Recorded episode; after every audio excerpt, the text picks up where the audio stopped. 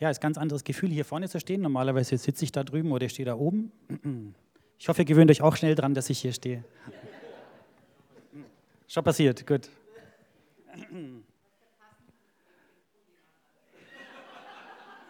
Ja, sehr gut beobachtet. Das, äh, das sind die kleinen Dinge, die Gott schenkt einfach. Ne? Das, äh, das sieht man mal, wie sie sehr wie gesegnet sind.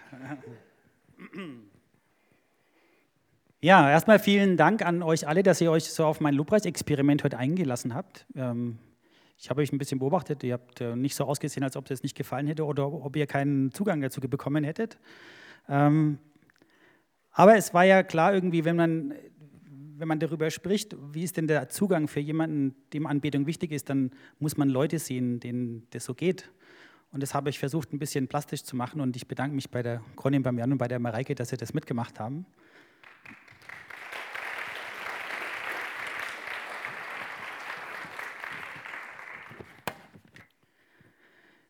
Jo, ähm, dass es mein Zugang ist, das wisst ihr ja. Und ich glaube auch, das ist so ein bisschen der Grund, warum ihr auch mich als Lobpreisleiter akzeptiert hier vorne, weil ich nicht irgendwie so eine Rolle spiele oder es ist einfach so, wie ich bin. Ist immer lustig, dass andere Leute anders sind. Ich bin mit so jemand anders verheiratet. Wenn ich meiner Frau, also gerade am Anfang ist es mir oft so gegangen, ich spiele ihr ein Lied vor, bin völlig begeistert und mitten in die schönste Stelle sagt sie mir irgendwas. Ja, so, sie redet einfach rein und fragt mich irgendwas. Und ich sage, echt jetzt?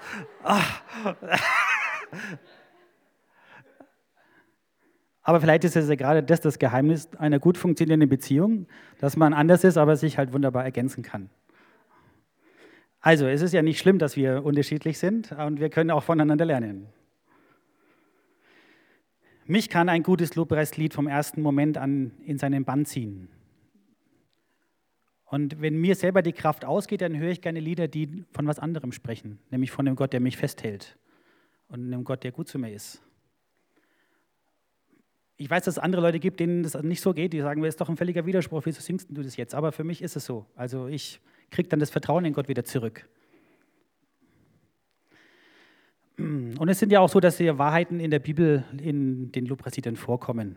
Ähm, und indem man sie wieder und wieder singt, ist es so, dass es mir ins Herz sinkt. Also ist ja so eine Wiederholungssache. Es ist genauso gut, wenn du eine Bibelstelle ausländig werden würdest und wieder und wieder sagst. Und dann kommt es irgendwann mal im Herz an. Und Lobpreis hat auch viel mit Musik zu tun. Ich merke, dass ich auch für nicht christliche Musik irgendwie emotional irgendwie empfänglicher bin als andere Menschen vielleicht.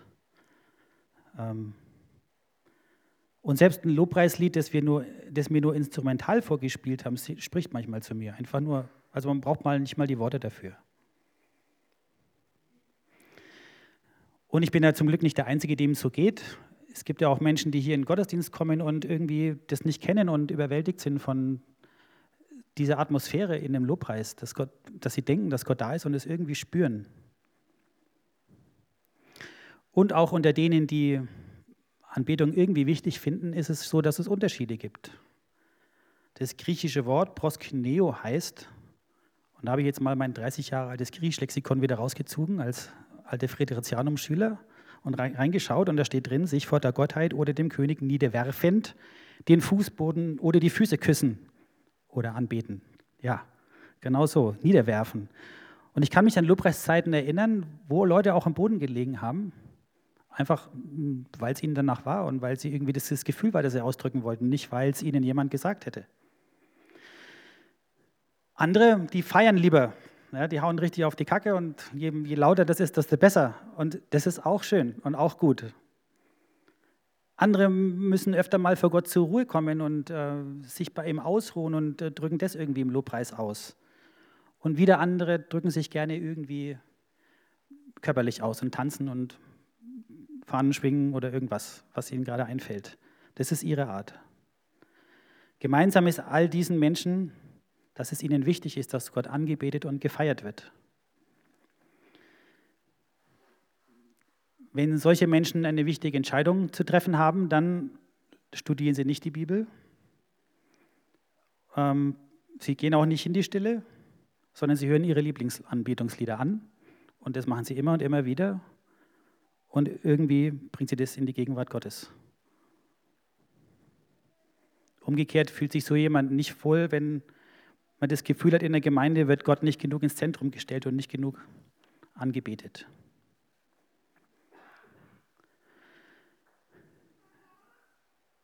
Die Bibel ähm, sagt natürlich auch viel dazu, aber ich möchte mich an so an zwei Beispielen heute mal da, daran wagen. Der erste Spruch, den ich euch vorlesen möchte, ist aus Psalm 22, Vers 4. Und auch wenn ich jetzt hier im Psalm irgendwie mit dem Psalm anfange, die Psalmen sind bei weitem nicht die einzige Stelle in der Bibel, wo Lobpreis irgendwie wichtig ist. Im Psalm 20, 20, Vers 4 steht, doch du bist heilig, der du wohnst unter den Lobgesängen Israels. Da steht es ganz klar und ganz einfach, Gott wohnt im Lobpreis. Und damit hat Lobpreis eine ganz große Bedeutung. Und viel mehr machen muss man auch nicht. Und ich glaube, das ist genau das, was Menschen spüren, wenn sie im Lobpreis irgendwie Gottes Gegenwart empfinden.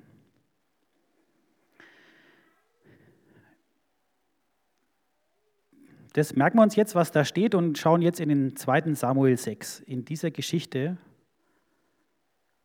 ähm, geht es um den David.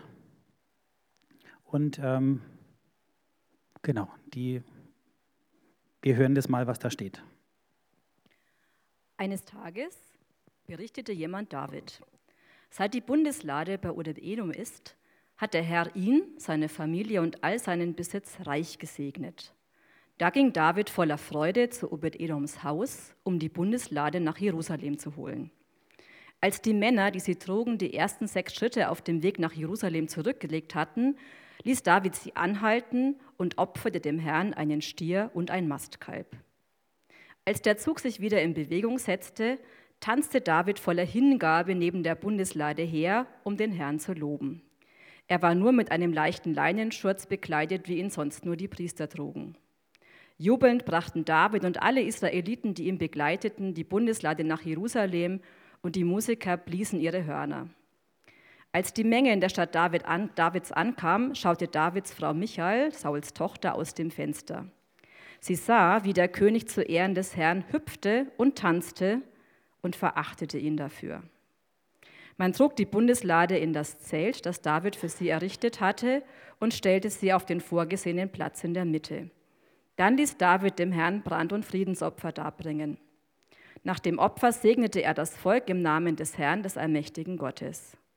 Alle Israeliten, Männer und Frauen, erhielten einen Laib Brot, einen Rosinen und einen Dattelkuchen.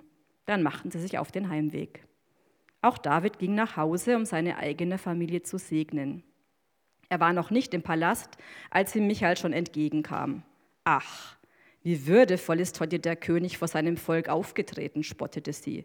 Bei deiner halbnackten Tanzerei hast du dich vor den Sklavinnen deiner Hofbeamten schamlos entblößt. So etwas tut sonst nur das Gesindel. David erwiderte, ich habe dem Herrn zu Ehren getanzt. Er hat deinem Vater und seinen Nachkommen die Herrschaft genommen und sie mir anvertraut. Mich hat er zum König über sein Volk Israel eingesetzt und ihm zu Ehren will ich auch künftig tanzen. Die Vorgeschichte war, dass die Bundeslade verloren gegangen war, die war in Feindeshand geraten und dann hatten die Feinde aber ihre liebe Not damit und haben sie zurückgegeben. Und das ist die Geschichte, wie sie wieder zurückkommen, wie sie David wieder zurückholt, auch aus einem ähm, aus einer Scheune, wo sie gelagert worden war. Und wir sehen da, wie, wie der David das so aus ihm rauskommt, wie er sich wie er riesig freut. Und das ist irgendwie so ein geistlicher Aufbruch, der da stattfindet. Gott schenkt seinem Volk Gunst, indem er da auch dafür gesorgt hat, dass die Bundeslade wieder zurückkommt. Und, die, und der, für den David ist das was ganz Natürliches. Der macht sich auch anscheinend nicht so groß Gedanken darüber, wie er jetzt dabei aussieht. Seine Frau sehr wohl. Und da sieht man auch, dass man irgendwie auch immer so ein bisschen die Wahl hat, wie reagiere ich denn? Ja, reagiere ich zurückhaltend oder lasse ich mich einfach mal darauf ein? Vielleicht ist es auch eine Frage, die wir uns selber stellen können heute.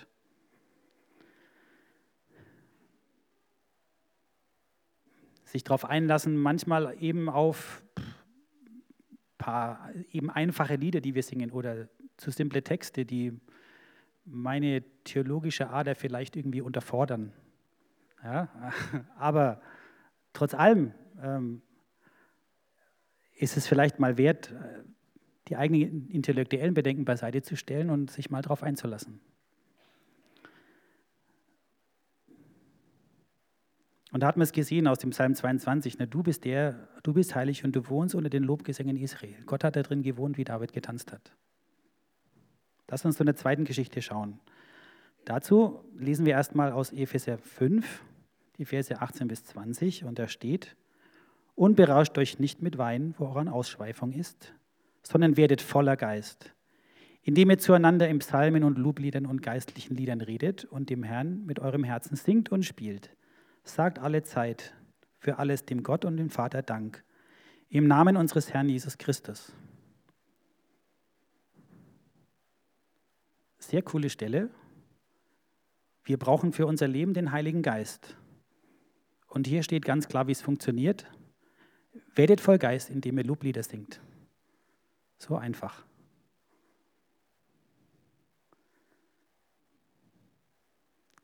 Wie einfach das ist, sehen wir auch am Propheten Elisa, der das irgendwie sehr gut umsetzen kann. Es wird berichtet, dass er in einer besonderen Situation einmal ganz bewusst Musik einsetzt, um eine Offenheit für Gottes Reden zu erzeugen. Wir hören aus 2. Könige 3. Da sagte der König von Israel, wehe, der Herr hat diese drei Könige gerufen, um sie in die Hand Moabs zu geben. Josaphat aber sagte, ist hier kein Prophet des Herrn, dass wir den Herrn durch ihn befragen können? Da antwortete einer von den Dienern des Königs von Israel und sagte, Elisa ist hier, der Sohn des Schaphat, der Wasser über Elias Hände goss. Und Josaphat sagte, das Wort des Herrn ist bei ihm. Da gingen der König von Israel und Josaphat und der König von Edom zu ihm hinab. Und Elisa sagte zum König von Israel, was habe ich mit dir zu tun? Geh zu dem Propheten deines Vaters und zu dem Propheten deiner Mutter. Der König von Israel aber sagte zu ihm, nein, hat doch der Herr diese drei Könige gerufen, um sie in die Hand Moabs zu geben. Da sagte Elisa, so wahr der Herr der Herrscher lebt, vor dem ich stehe, für wahr. Wenn ich nicht auf Josaphat, den König von Juda, Rücksicht nehme, so würde ich dich weder anblicken noch beachten. Und nun holt mir einen Seitenspieler. Und es geschah, als der Seitenspieler spielte, da kam die Hand des Herrn über ihn. Und er sagte, so spricht der Herr. Macht in diesem Tal Grube an Grube, denn so spricht der Herr. Ihr werdet keinen Wind sehen und keinen Regen sehen, und doch wird sich dieses Tal mit Wasser füllen, sodass ihr trinken könnt, ihr und eure Herden und euer Vieh. Und das ist noch zu gering in den Augen des Herrn, er wird auch Moab in eure Hand geben. Ziemlich krass, oder? Der holt einfach einen Seitenspieler und zack, verändert sich was. Als er anfängt zu spielen, kommt der Geist Gottes. Bei Elisa scheint der Geist Gottes so präsent zu sein, dass er selbst eine Suppe geheilt hat, wie sie verdorben war, anstatt eine neue zu kochen. Ist auch ein Ansatz.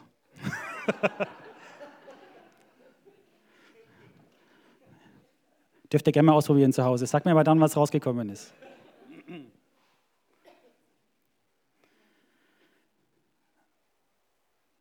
Die Lisa löst so die alltäglichsten Dinge irgendwie geistlich.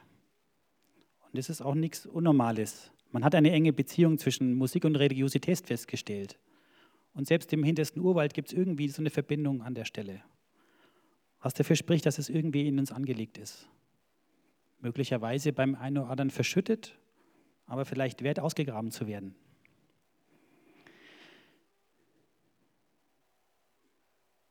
Von daher lade ich euch alle ein, euch auf diesen Zugang einzulassen. Jeden, Tag, jeden Sonntag hier mit uns im Lobpreis, aber auch natürlich auch zu Hause. Und ich versuche noch ein paar praktische Dinge euch mitzugeben, wie man das umsetzen kann zu Hause. Das erste ist, besorgt dir gute Lobpreislieder, die, du, die dir gefallen und die du regelmäßig hören magst. Wenn du ein Instrument spielst, dann sorg dafür, dass es irgendwo ein Eck gibt, wo das Griff bereit steht. Weil wenn man was herräumen muss, dann ist irgendwie ähm, die Motivation anzufangen viel kleiner. Und nimm dir so ausreichend Zeit, um Gott anzubeten. Und hab dann auch kein schlechtes Gewissen, wenn du vielleicht weniger Bibel liest oder andere Dinge machst, die du vielleicht vom Verstand her für geistlicher hältst. Es kommt darauf an, dass du mit Gott in Verbindung kommst. Und wenn es dein Weg ist, ist das völlig in Ordnung. Und lass dich genauso wenig von Menschen verunsichern, die dir sagen, das Lied sowieso und das Lied sowieso ist schlecht, weil und sich irgendwie abfällig äußern. Wenn ich alle Lieder aussortiert hätte, zu denen mir irgendjemand gesagt hätte, das mag ich nicht aus dem und dem Grund, dann wäre meine Liedermappe heute leer. Es ist wirklich so. Weil irgendeiner kommt immer und sagt, das gefällt mir nicht. Ist mir aber wurscht, ich spiele sie trotzdem.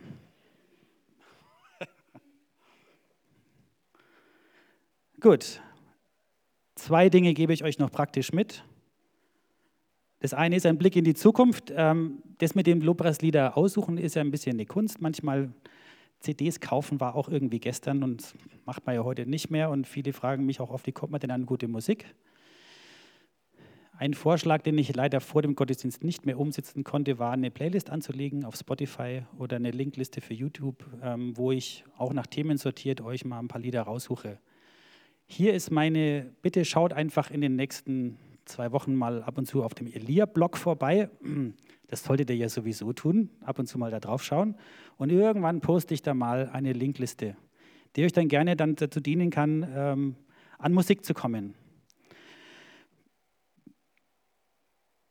Falls ihr selber irgendwelche Lieder habt, die euch helfen, dürft ihr mir auch gerne Vorschläge schicken. Ihr findet meine Mailadresse auf dem Profil und auch sonst im Internet. Zweite Sache, Lieder selber spielen. Das ist ja immer so ein Ding mit, wie komme ich denn an die blöden Gitarrengriffe?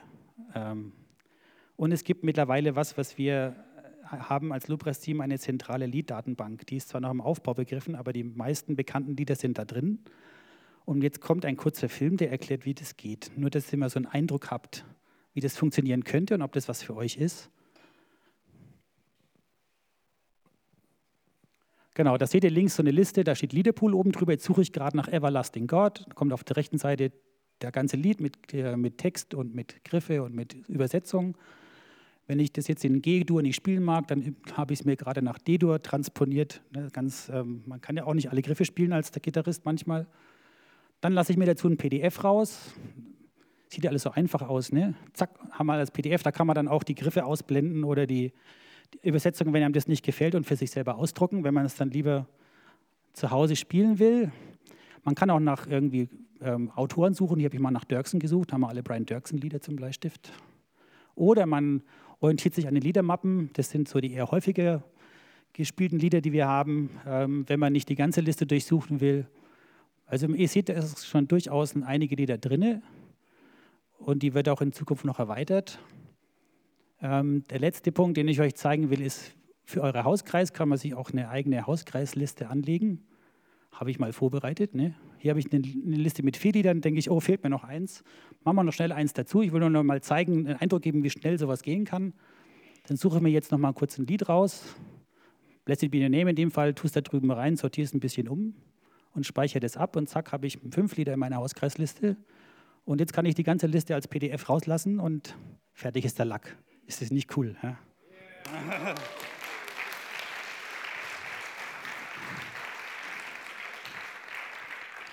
Vorbei die Zeit, wo man ständig irgendwie dummen ähm, Liederbücher kaufen musste, nur weil man ein Lied davon haben wollte. Wer da Interesse hat, der schickt mir eine Mail. Und dann schaue ich, dass ich euch einen Zugang gebe. Einmal kurz durchatmen. Ihr dürft mal aufstehen. Bevor wir zu Punkt 2 kommen.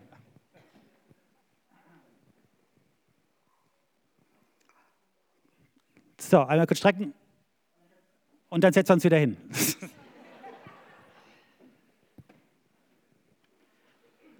Ich habe heute das Wasser des Lebens ganz ähm, so illustriert, dass ich meine Flasche hinter das Kreuz gestellt habe.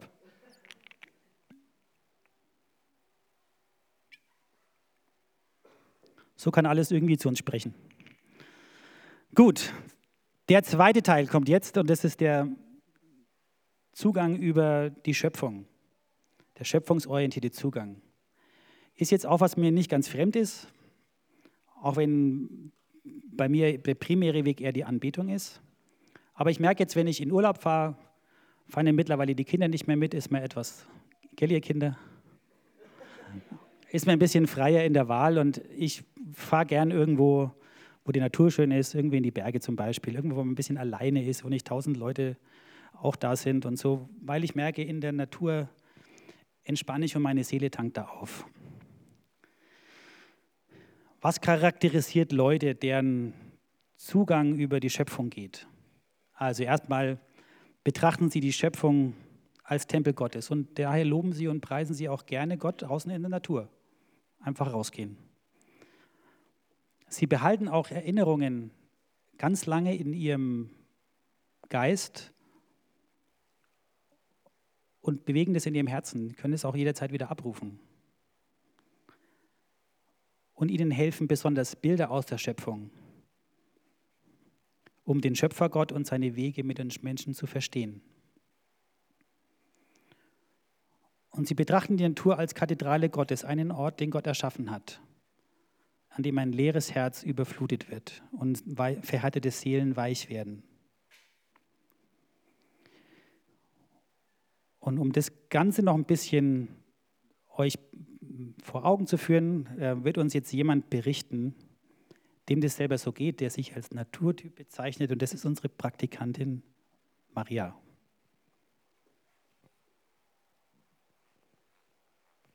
Genau, ich äh, würde mich auf jeden Fall dort äh, einordnen als Naturtyp. Ähm, ich habe auch andere Typen noch oder andere Zugänge, wie ich Gott erlebe, aber ähm, mir ist vor allem in meiner Ausbildung aufgefallen, dass ich der Naturtyp bin, als wir ähm, das im Unterricht hatten und ich dann auf einmal bei den Intellektuellen gelandet bin und irgendwie so dachte, okay, das ist nett, aber irgendwie bin ich doch eigentlich voll der Naturtyp.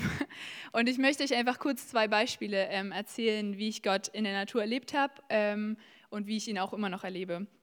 Und zwar habe ich meine Zeit lang in Berlin gewohnt und dort ein bisschen am Rand. Das heißt, man konnte auch schnell mal in den Wald oder mal zu einem See fahren. Das war eigentlich ganz cool. Und wir hatten so einen verrückten Hund, den man auch irgendwie zwei, drei Stunden äh, Gassi ähm, geben musste, irgendwie jeden Tag. Das heißt, ich war auch gut beschäftigt. Ähm, und zu dem Zeitpunkt waren äh, Graureiher meine Lieblingsvögel. Ähm, das sind so große äh, Vögel, die grau sind und ich fand die einfach super schön und super elegant. Und wenn die irgendwie geflogen sind, war ich einfach so, weiß nicht, super fasziniert davon.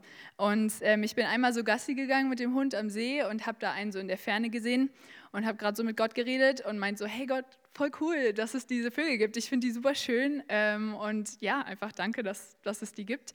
Und ähm, ab dem Moment an ähm, habe ich auch immer öfter welche gesehen und die sind eigentlich relativ scheu und wenn man sich denen so nähert, dann fliegen die auch relativ schnell weg. Ähm, genau, und dann bin ich irgendwie, wenn ich Gassi war oder so oder irgendwie mal in der Natur war, habe ich immer öfter welche gesehen. Und jedes Mal, wenn ich einen gesehen habe, ähm, habe ich mich irgendwie super von Gott gesehen gefühlt und geliebt gefühlt, weil ich mich so gefreut habe, dass ich ähm, einen sehen durfte oder ähm, einfach nur ihn mal beobachten konnte, auch manchmal auf nähere Entfernung. Das war ziemlich cool. Ähm, genau, und das ist so ein, ne, so ein richtig kleiner Teil in meinem Leben gewesen, aber es hat mir irgendwie voll viel gegeben und wo ich einfach gemerkt habe, hey, Gott sieht mich und Gott sieht auch die kleinen Sachen, die mir Freude machen. Ähm, und zum Beispiel einmal ist der Hund weggelaufen und war jagen irgendwo und dann habe ich mich einfach hingesetzt und war super frustriert. Ähm, und dann habe ich einen Graureiher gesehen und es war wie so, als ob Gott so sagt, hey, okay, ist zwar scheiße gerade, aber ähm, guck mal hier, eine kleine Aufmunterung. Kannst da ein bisschen beobachten und so. Und äh, nach einer Stunde kam der Hund auch wieder und ähm, alles gut. aber genau, so ungefähr. Ähm, das war ziemlich cool. Und ähm, das zweite Beispiel ist jetzt, was mir gerade hier in Erlangen passiert ist. Und zwar bin ich hier ganz viel mit dem Fahrrad unterwegs, ganz äh, sportlich. Und es wird ja relativ früh dunkel und ähm, es war kalt und ich bin dann irgendwie nach einem langen Tag, ne, will man eigentlich nur nach Hause und fährt so seine, seine Bahn irgendwie schnell nach Hause. Und ähm, eines Abends habe ich irgendwie, da war ich kurz vorm, vorm Haus ungefähr und habe einfach mal nach oben geguckt und, und war so, what? Also so, das war so ein richtig krasser Moment irgendwie, weil das so ein schöner Sternhimmel war. Und ich war so krass fasziniert davon. Und ne, so bevor ich irgendwie noch einen Unfall gebaut habe und den nächsten Baum gefahren wäre, bin ich dann abgestiegen und habe mein Fahrrad erstmal angeschlossen und musste mich dann einfach noch mal kurz hinstellen und einfach in diesen Sternhimmel gucken. Und ich hatte auch so Lobpreismusik an. Lobpreis ist auch ein Zugang von mir. Ähm, und es hat irgendwie gut funktioniert zusammen. Und habe einfach so da gestanden und diesen Sternhimmel noch mal beobachtet. Und irgendwie, das hat mir so viel Kraft nochmal gegeben, irgendwie, auch wenn ich total fertig war. Das war einfach so, wo ich realisiert habe, wie cool Gott ist und wie groß er ist. Und ähm, dass meine Probleme eigentlich so klein im Vergleich zu, zu dem Ganzen, was er gemacht hat, sind. Ähm, und ja, das waren irgendwie so fünf Minuten, zehn Minuten, die ich einfach da stand und geguckt habe ähm, und mich gefreut habe. Und ja, das gibt mir einfach super viel, irgendwie in der Natur zu sein und ähm, einfach wahrzunehmen, zu sehen ähm, und zu genießen. Und ähm, es bringt mein Leben oft in eine neue Perspektive, wo ich irgendwie so denke, krass, ähm, ich glaube an einen so großen Gott und das ist so ein Privileg und so cool. Ähm, genau, da bin ich immer wieder fasziniert von. Ähm, ja, und bin einfach gerne in der Natur. Genau. Vielen Dank.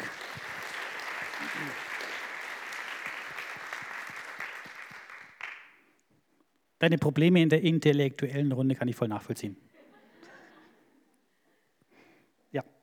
Gut. Ich möchte euch kurz drei Lektionen vorstellen. Ähm, das eine ist, dass man geistliche Wahrheiten sichtbar vor Augen hat in der Natur. Bernhard von Clairvaux schreibt, in den Wäldern wirst du mehr Anregung finden als jemals in Büchern. Heute müsste man erweitern oder im Internet. Ja? Wälder und Steine werden dich Dinge lehren, die dir kein Meister je sagen kann.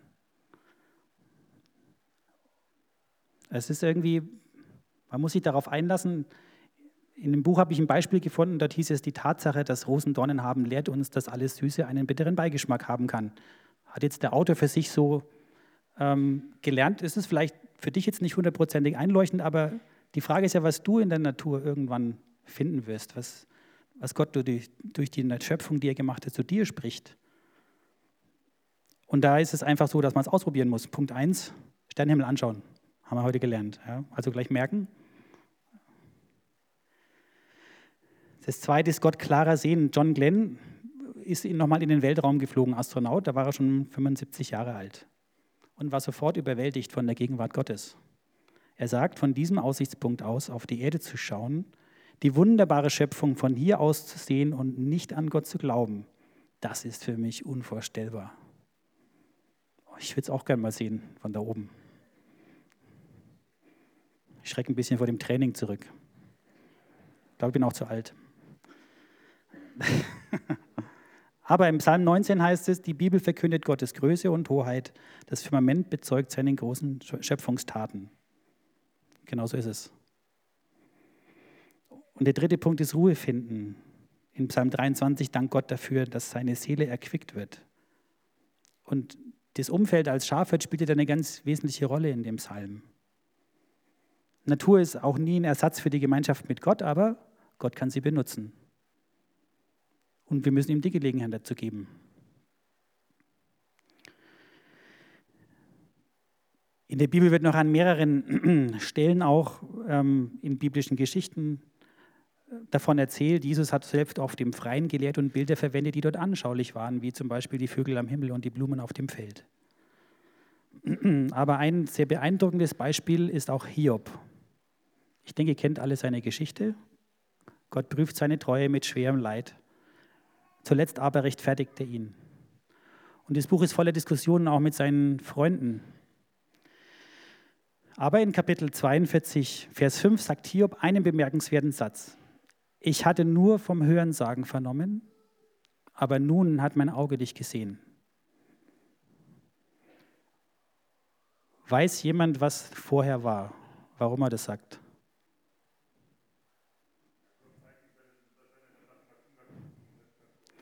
Richtig. Da, da hören wir jetzt mal einen Ausschnitt raus aus Kapitel 39. Mir sagen, wann die Steinböcke werfen. Schaust du zu, wie die Hirschkühe kalben? Zählst du die Monate ihrer Tragezeit und weißt du, wann sie gebären? Sie kauern nieder, bringen ihre Jungen zur Welt und dann hören ihre Wehen auf. Ihre Jungen wachsen in der Wildnis auf und werden stark. Sie ziehen fort und kehren nicht mehr zurück. Wer hat dem Wildesel die Freiheit gegeben? Wer hat seine Fesseln gelöst? Ich gab ihm die Steppe als Lebensraum, die Salzwüste als sein Gebiet. Aus Zeitgründen brechen wir jetzt das ab. Ihr könntet aber noch kapitellang weiterlesen. Dürft ihr gerne zu Hause machen. Also, hat Gott Hiob, hat Hiob wirklich Gott gesehen? Nein, hat er nicht. Also nicht von Angesicht zu Angesicht, aber Gott hat ihm seine Schöpfung vor Augen geführt. Und es hat bei Hiob Klick gemacht. Viel mehr als alle Diskussionen vorher irgendwie bewirkt hätten. Hat es für ihn dazu gesorgt, dass es eine Wahrnehmung war, dass, Gott, dass er Gott erkannt hat.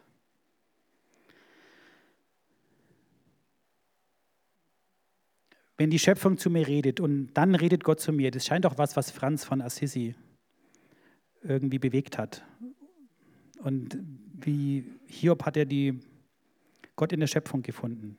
Ich habe euch auch mal einen kleinen Ausschnitt aus dem Sonnengesang mitgebracht.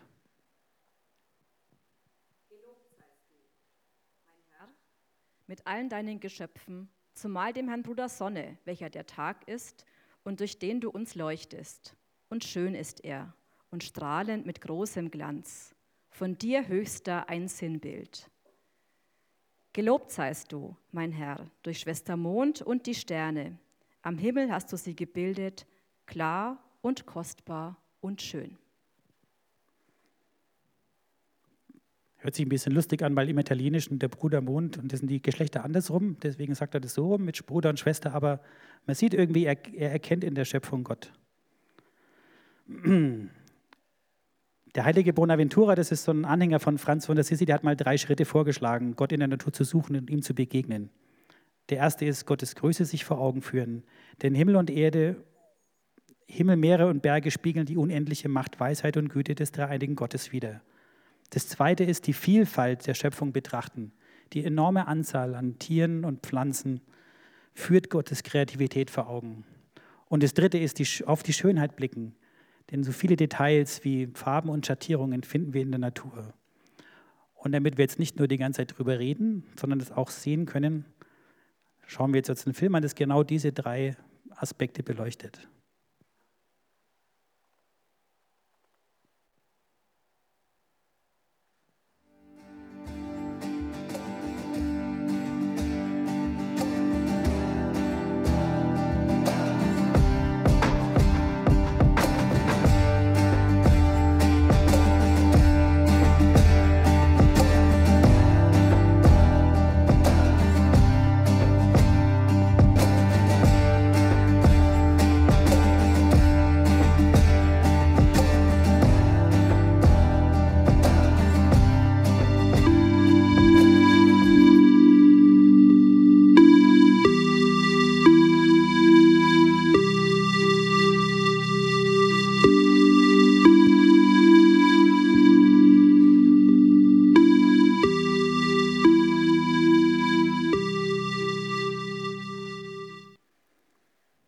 Wie cool ist unser Gott, dass er sowas macht.